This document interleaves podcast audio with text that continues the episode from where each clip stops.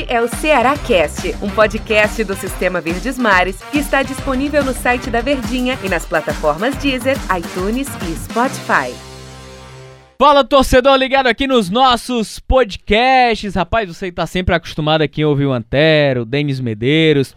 A gente está aqui no pós-jogo, né? Para falar do pós-jogo, eu, Tom Alexandrino, também estou na sua companhia, mas dessa vez apresentando, auxiliando e tendo a presença de luxo do novo repórter do Ceará do Sistema Verdes Mares, cobrindo as férias do Del Luiz, professor Luiz Eduardo. Tudo bem, professor? Bem-vindo aqui ao nosso Ceará Cast. Tudo bem, Tom? Um abraço a você, aos nossos amigos que estão aí nas redes sociais, nos nossos podcasts, no Cearacast, acompanhando justamente notícias do Ceará. Por falar em Ceará, hein? Ficou no quase, hein, Tom? Ficou no quase nesse jogo contra São Paulo. Mas aí, Tom, é, nós temos, não sei se você vai concordar, duas situações com relação a esse jogo. O Ceará não jogou nada. O que livrou foi o gol. E esse gol do Ceará, por pouco, levou o Ceará à vitória. O Ceará fez o gol nos 47, e aí o São Paulo na pressão, no abafa, tal, foi para cima e acabou empatando nos 51. Na única bola que eu, diria até que foi de todas que eu vi no jogo, aquela que era mais defensável para o, o Richard, que já estava na bola para segurar, mas aí na frente dele estava o Klaus, estava disputando a bola com outro jogador de São Paulo e o Klaus tocou por último e acabou enganando o Richard, que na minha, na minha impressão, na minha forma de ver o jogo, foi o melhor em campo. Não sei se você concorda comigo.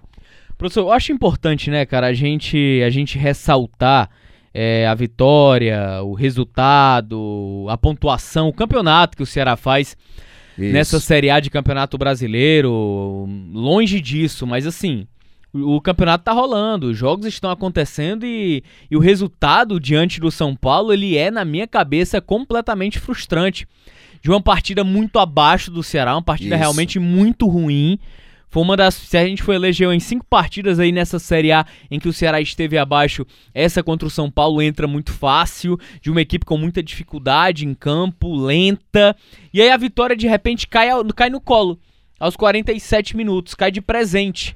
E aí o Campeonato Brasileiro é um campeonato de oportunidades. Ainda bem que o Ceará já fez, já cumpriu a sua primeira meta tá na batalha aí, eu acho que vai conseguir, até com certa tranquilidade nessa reta final de campeonato, é, conquistar uma vaga na Sul-Americana, em uma competição internacional, ganhar ainda mais vitrine e notoriedade, mas o cenário da partida ela é horrível.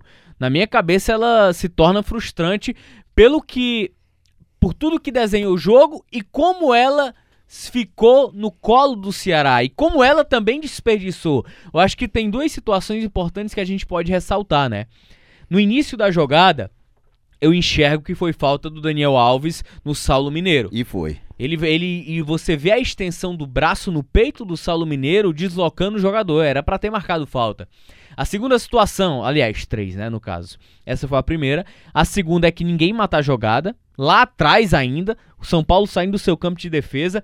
E a terceira é o Ceará marcando totalmente alto. O Gonzalo Carneiro parte nas costas do Thiago Panhussá tem toda a jogada na grande área é, do, do menino Galeano, ele cruza para o meio da área, tem a cabe o corte, a cabeçada do Luciano e a bola estava nas mãos do Richard. Infelizmente, o corte do Klaus que já não foi um corte legal. Exatamente. Infelizmente, é, tem o primeiro lance, né, que o Klaus corta errado Isso. na cabeça do Luciano que se agacha, cabeceia e a bola vem nas mãos do Richard. E o Klaus tenta cortar de novo e acaba cortando para dentro do gol. Então, por esse aspecto de jogo, a gente está analisando o jogo, pelo amor de Deus, torcedor. Isso. Não é o o campeonato.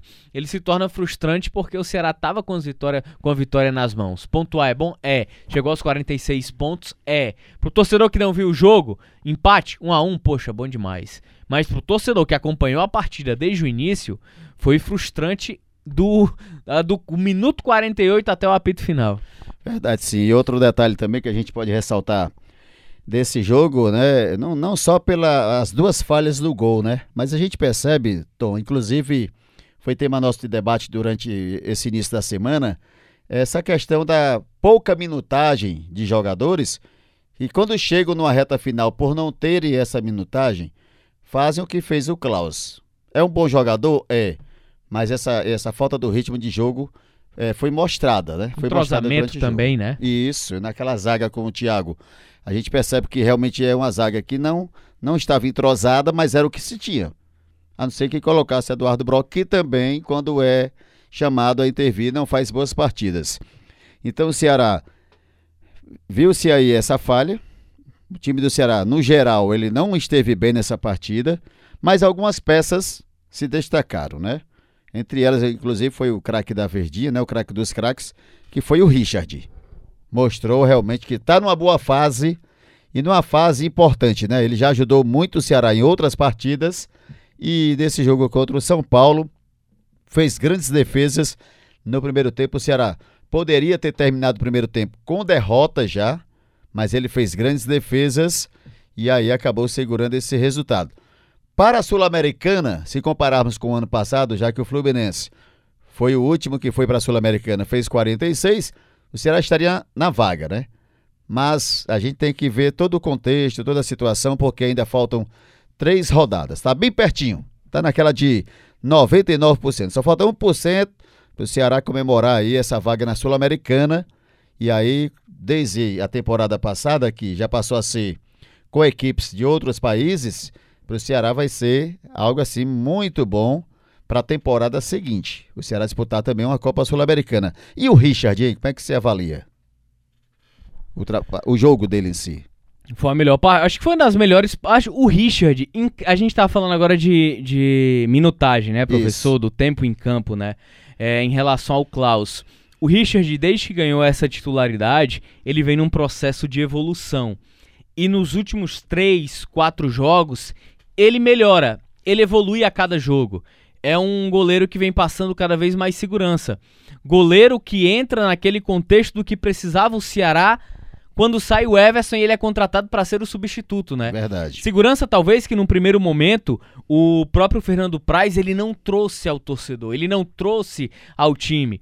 E aí a mudança pontual, o Richard vai evoluindo, vai crescendo. Hoje é um goleiro fundamental, na minha cabeça é titular além de ter ganho a titularidade muito mais por demérito do, do antigo titular, no caso Fernando Praz, ele vem merecendo essa, essa camisa 1, né? Como a gente fala, não é mais um porque tem numeração fixa.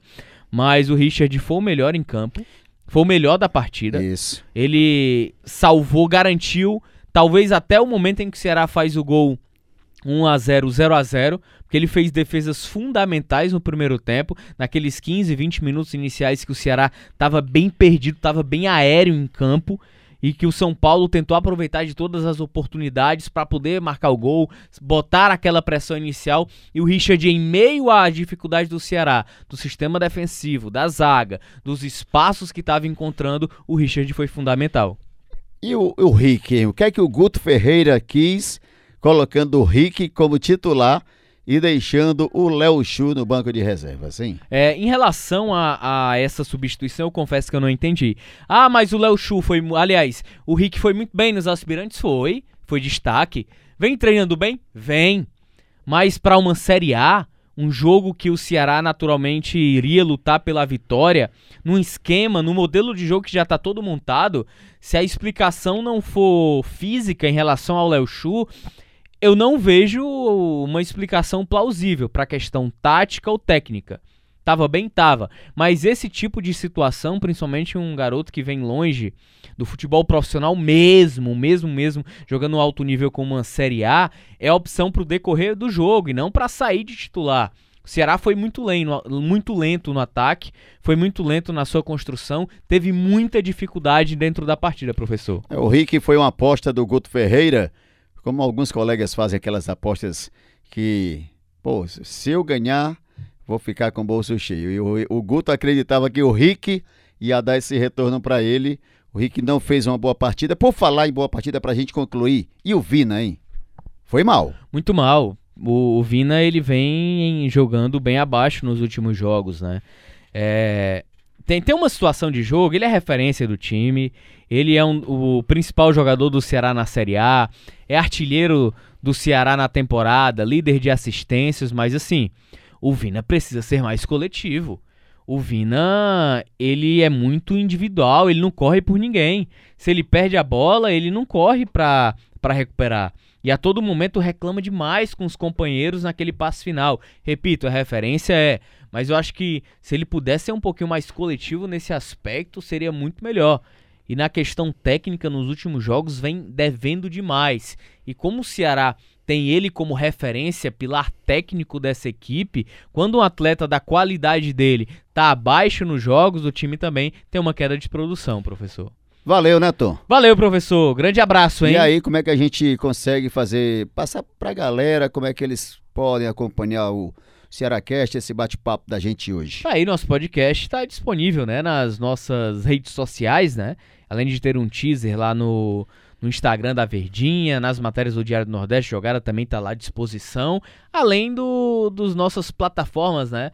Deezer, iTunes, Spotify, o recado da galera já na nossa vinhetinha de abertura e na nossa vinhetinha final aí, professor. Valeu, hein? Valeu. Um abraço, Tom. Valeu, torcedor. Valeu, grande abraço. Ceará Cash todo dia, o dia todo aqui no nosso Ceará Cash para você.